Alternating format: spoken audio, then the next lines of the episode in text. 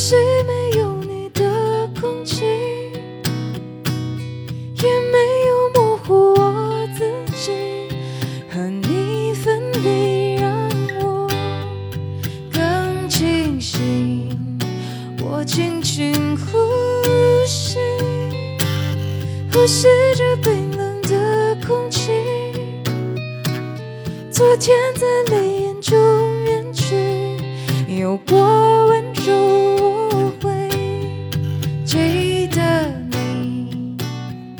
享受思考的乐趣，拥抱变化的无常。全球首个正三观的双人脱口秀聊天节目《社会大白话》，说白话不白话，赵先生度的明白，带您一期一白话。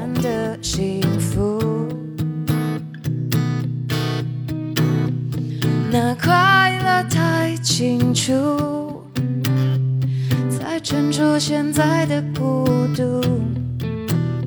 不能拥有全部，只拥有回忆，是受苦还是礼物？呼吸。我需要多一点空气，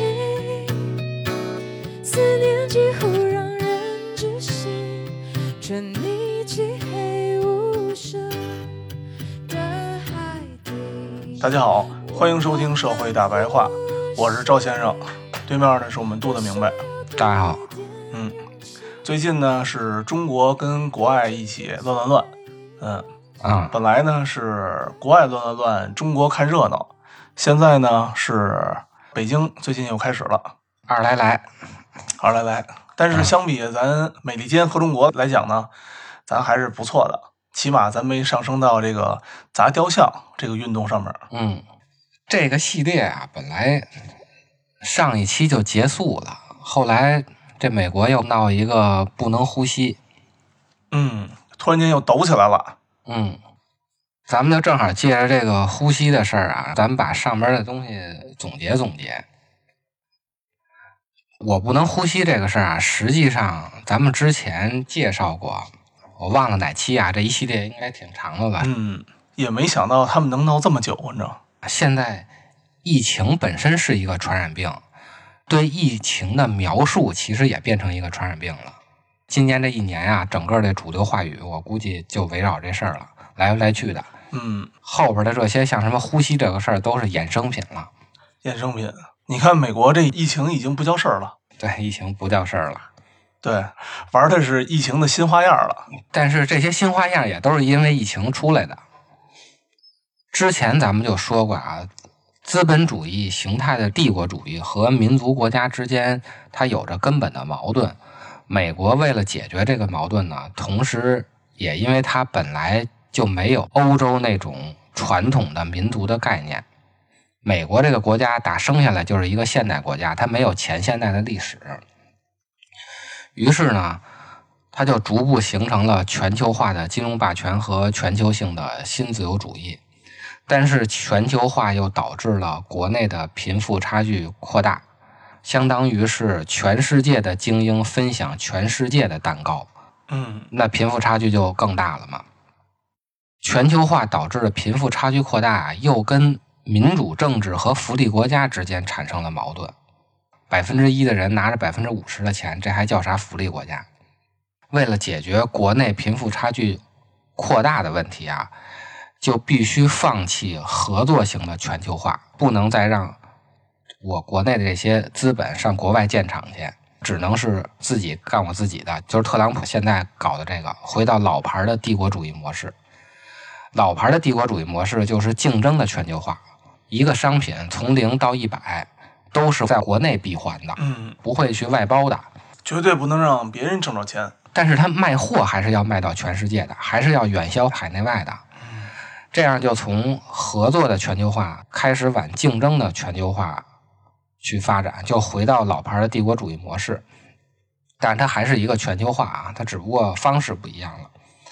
可是老牌的资本主义帝国模式啊，又会因为和民族国家之间的矛盾产生种族主义，相当于就是绕了一圈又绕回来了。也就是说呢，全球化民族国家还有民主政治和福利国家这三样东西是一个罗圈债，或者说它只能是三选二。在全球化的过程中啊，又要解决民族国家带来的种族主义，那必然会导致贫富加大，福利国家就没有了。这就是新自由主义时候选的三选二，放弃了福利国家。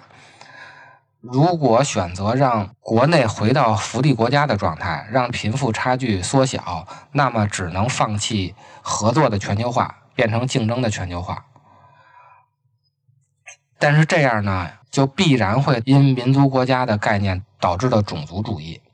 特朗普选的就是后者，他就是选择了民族国家和福利国家这两项，他放弃了合作的全球化。所以他说要让美国重新伟大，其实这就是典型的民族国家那种忽悠人的口号。嗯这样呢，就放大了国内的种族主义。为了解决国内的种族主义矛盾啊，其实它是阶级矛盾啊。特朗普就采取了冷战的那个思维模式，试图树立中国这个新的外部敌人来缓解内部的矛盾。但是呢，中国不是苏联，现在呢也不是冷战时期了。美国二十世纪的那个骚操作呀，在二十一世纪是不管用的。嗯树立外部敌人的方法就玩不转了，或者说呀，他可能会成功，但是传染病又来了，弄得美国呢又失业了。这帮失业的人呢，在家五鸡子六兽啊，没事儿干，一出黑人这事儿，沾火就着了。嗯所以我们看到这次黑人的上街游行啊，现在已经发展到不是一个种族的问题了，它是一个阶级的问题。他除了喊黑人的口号，他还要是吃掉富人。我看有的口号是，然后开始抢那些奢侈品店呀，砸那些车呀。其实这都是仇富的心态。对，整个阶级暴动了。对，仇富的心态其实就是阶级问题。前两天出了这事儿以后啊，我又看了一遍《黑暗骑士三》，嗯又看了一遍《守望者》，里边有些经典的台词儿，我跟大家分享一下啊。《黑暗骑士三》叫《黑暗骑士崛起》，里头有一个反派啊，那个造型我觉得也他妈挺有前瞻性的。嗯那个反派一号戴了一口罩，哦，是一个那大的铁口罩，你我知道那个。说话也乌噜乌突的。反派一号说：“歌坛的市民们，当家做主来掌握你们的城市吧。我们来这里的目的不是征服，而是要解放，把这个城市控制权还给人民。我们要从腐败之人手中接管哥谭市，从富人手中接管哥谭市。那些历代的压迫者，他们用人人都有机会出头的鬼话压迫你们。这人人都有出头的机会，咱们国家也经常有人说啊，就是那些互联网大佬画大饼。对，我们将把哥谭市归还到你们手中，归还到人民手中。哥谭市是你们的。你要光看台词啊，不像一个反派说的。说实话，嗯，对，像是一个解放者，对对，搞解放的。像一个革命的领导人说的。对，哥谭市那市长啊，就说，当体制让人失望，当法律规则不再是武器而成了枷锁，那么就束缚了好人，却放纵了坏人。守望者里头也有一个比较经典的对话，它里头有一个叫笑匠的超人吧，他也不叫超人，就是那种蒙面英雄叫。嗯，还有一个叫猫头鹰的，戴着一个猫头鹰面具的，这两个、那个、开小飞船那个是啊，对对，开小飞船那个，这两个义警吧，他们上街去镇压人民游行去了。美国大街小巷都开始暴乱，就跟现在一样。带猫头鹰那个啊问了一句话，就说我们到底怎么了？美国梦到底怎么了？笑匠啊就指着大街上游行的人说：“美国梦到底怎么了？它成真了，你看到的就是美国梦。”笑匠是那个抽大雪茄那个吗？对对对，抽大雪茄那个倍儿混那对个大混蛋对 就是那大混蛋啊。嗯，啊，倍儿叛逆，叛逆先锋，美国梦成真了。自由了，人们开始追求自己的民主了。嗯，还对。另外就是去年的小丑，也有一段经典的对话，喜剧演员那老头最后被崩了那个，啊，他跟小丑在那节目上的一段对话。小丑就说呢：“你们所有人，你们的体质是无所不知的。你们见过外面的世界吗？每个人都对彼此大喊大叫，根本没有礼貌，没有人设身处地的为他人着想。你认为托马斯·韦恩这种人考虑过我这种人的感受吗？考虑过除了自己以外的人吗？他不会的。他们认为我们会忍气吞声。”默默承受，就像听话的小孩子一样。我们不会翻脸发狂。如果你惹恼了一个被社会鄙视、抛弃的孤独的精神病，会发生什么？我告诉你会发生什么，你会自食其果。然后就给那个大哥崩了，对，给那大哥崩了。但是这个游行啊，虽然看起来闹得挺热闹的。我觉得他最后仅仅也就是热闹，对，热闹到十一月份大选结束以后啊，选出一个自以为可以为自己做主的总统，这热闹可能也就完了。是这样的，嗯，说不准啊，还能给特朗普再选上去呢。对，也没谱。咱们看到现在啊，闹得虽然厉害，但是工会没有发生，对，农民没有发生，对，泰勒·斯韦夫特发生了。泰勒·斯韦夫特说：“我一定要给特朗普选一去。”那些左派的艺术家们啊，可能会发发声。这会儿啊，不发声就是支持，就是歧视啊，只不过不好意思说呗。其实美国的警察也是因为西部开发的时候才建立的哦。美国产生警察就是因为西部开发时候，咱们玩那个《荒野大镖客》的时候，那段时间太乱了，他必须出现警察。他主要对付的就是那些非法分子，他跟其他国家出现警察那个机制不一样。对你老民间私刑，你这没事就决斗，这谁受得了啊？所以他们那个警察产生的初衷，就导致他必须是暴力执法。所以说，可能这事儿顶多就闹到十一月份，然后大家就回家等着新的主人翁啊为自己谋福利。新的选秀开始了，创造营了，其实就是创造营。之前选那个几个呀都不难看，对，但是你选完以后，过两年发现啊，该啥样还啥样。嗯，在美国呀，抗议和暴乱如果真的管用的话，早就管用了，它不会拖到现在。对，黑人的抗议啊，不是就今年这一次，他其实从六十年代就开始出现种族问题了。这个黑人的平权运动最开始是在一九六二年。美国密西西比州的一次骚乱，肯尼迪总统委派了一个军队护送一个黑人叫詹姆斯·梅瑞迪斯到密西西比大学注册，强压学校服从政府关于取消种族隔离的法律。这样呢，挑起了种族隔离情绪的白人学生的暴力活动。这个事儿呢，导致了三个人在搏斗中丧生，五十人受伤。嚯！一九六七年呢，美国底特律又发生了一个暴乱，警察逮捕了数十名黑人，引起了黑人围攻警察，最后是联邦政府出面镇压的，死了四十多人，伤了三百五十人。一九六八年呢，马丁·路德·金遇刺身亡，又大闹一通。一九九二年呢，洛杉矶警察查酒驾，给一个黑人的小伙子打了。这四名警察后来被无罪释放了，又引起了一波黑人的示威游行，给洛杉矶都给烧着了。二零零一年呢，辛辛那提又出了一个事儿，也是一个黑人的年轻小伙子。被一个白人的警察给打死了。这事儿出来以后呢，又闹了一波游行，造成了大概六十五人的受伤。二零一三年，佛罗里达州也是黑人的小伙被白人的警察开枪打死了。一说这么多，折腾来折腾去的，其实这黑人也没干啥，每次就是打砸抢。哎，对，他是他手段非常的单一。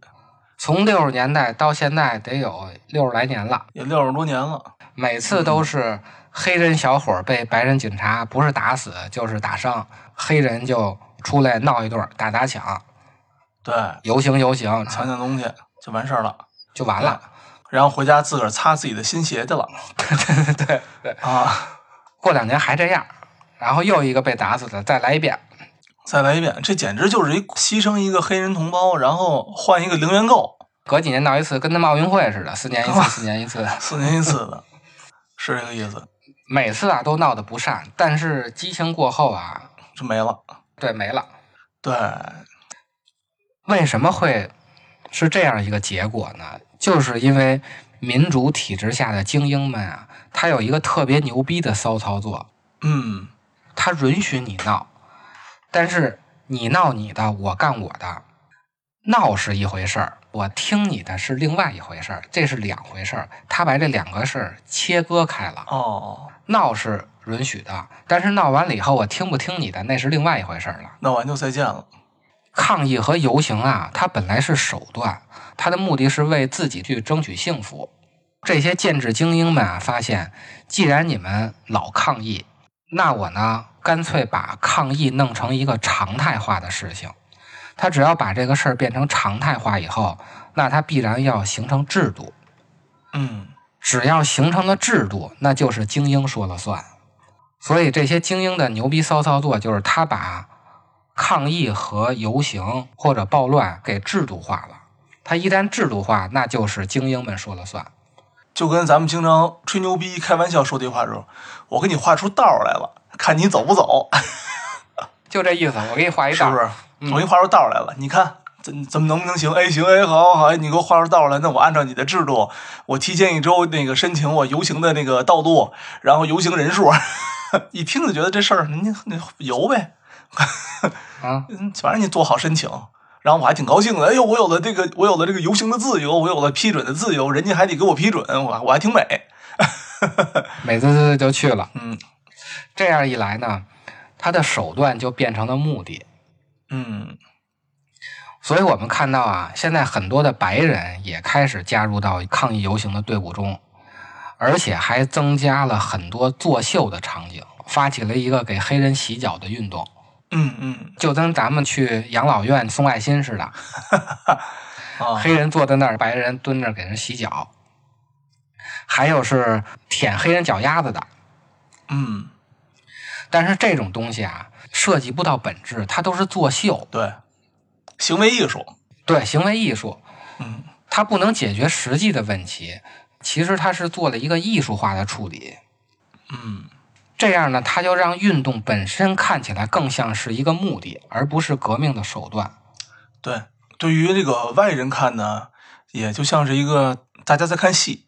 就以牛仔们的性格，可能牛仔们看见这个东西之后，也许会觉得，那你们就是这帮是吧？小动物们在一起聚会呢。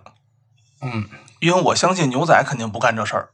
对，牛仔不会干这事儿。牛仔，我反正我看的所有电影里面，牛仔们端着枪，端着什么东西，反正都不走脑子的突突。这样一来呢，越作秀啊，他就越遮蔽了要为自己争取幸福的这种革命的目的。对对，其实呢，这种作秀呢，就是相当于把这些黑人或者这些底层的人当傻逼一样耍。嗯越这么作秀，越是让黑人没有一个真正的反抗的机会。嗯，说白了就是骗傻逼呢。这洗脚管什么用啊？那可不是吗？我要的是白人给我洗脚吗？你花五十美金就能洗脚，这事儿不难。对，你不得不说，这个马丁·路德·金啊，人家在《I Have a Dream》里不是说了吗？啊，我希望我们的黑人的孩子能和白人的孩子在一起上学，对吧？其实他们的种族问题啊，还是阶级的问题。因为那黑人啊，他受的教育啊就是不平等，对，打小他就没受到过高等教育，那他出来以后就没事儿干嘛。有运气好一点的，能当当体育明星，对吧？这已经非常不错了。嗯最终啊，这种有制度化的闹啊，被赋予戏剧形式以后，它就仅仅是闹事儿，它不是闹革命。为什么那个小丑他是一个混蛋呢？嗯，不管什么原因，永远的他在不高兴，对，他在打砸抢，他那个就是没有制度化的闹。他如果在一个框架下闹的话，就是闹事儿。对，闹着玩儿。这样一来呢，如果闹来闹去没有闹出结果，人们就会认为是这届领导班子不行，嗯，他不会觉得这个体制本身有问题，他觉得这个领导班子不行呢，他就会继续闹闹，然后换一个领导班子。雷哈娜就在推特上说，要靠选票说话。嗯，其实呢，靠选票恰恰什么也说不了。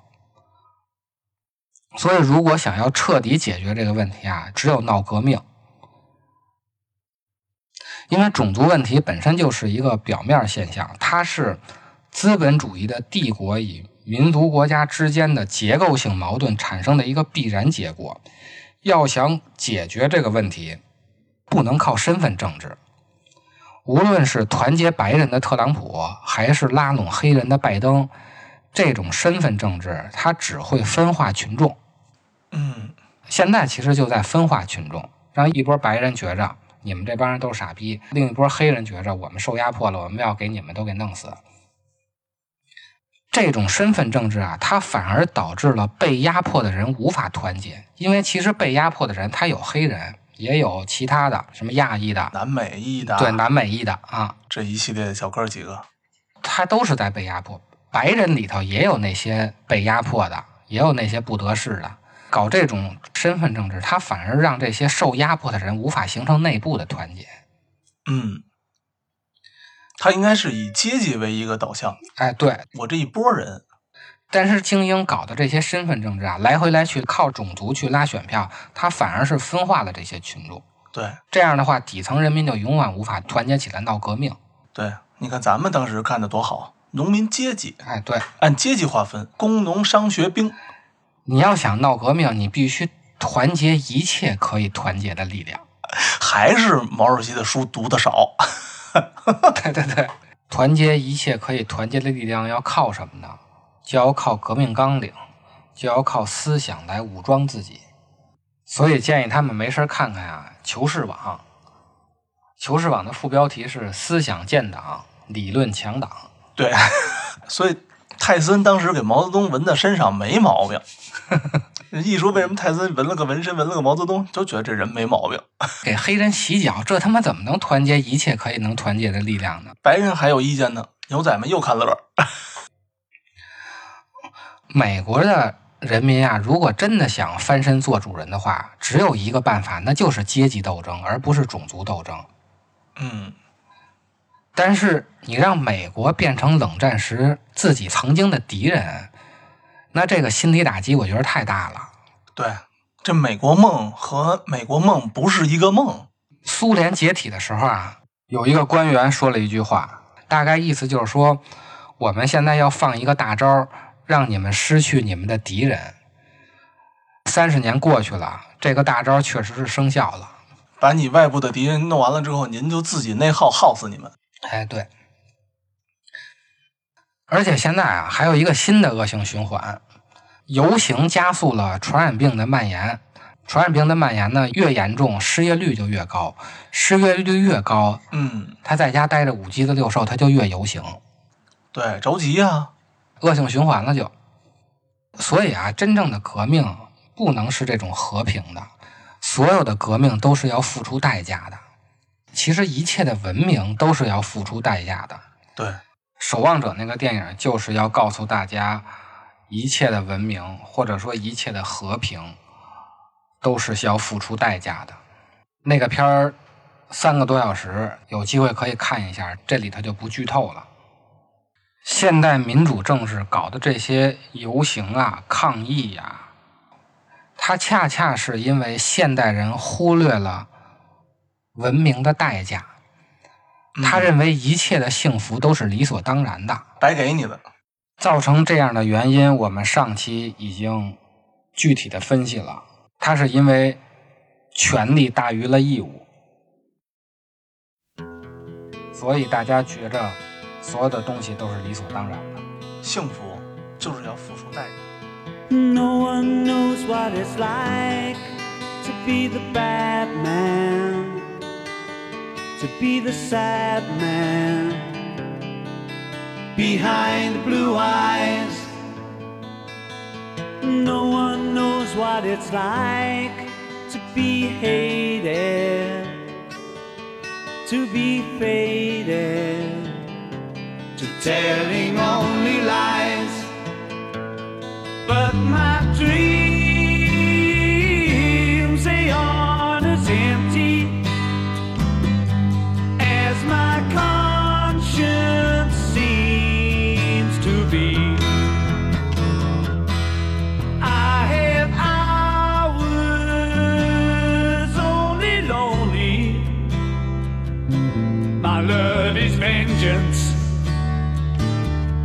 never free.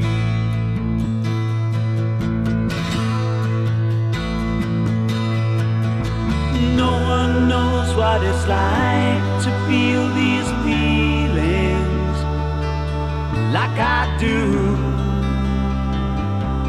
And I blame you.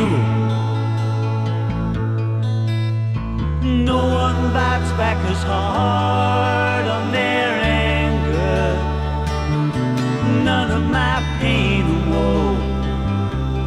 can show through.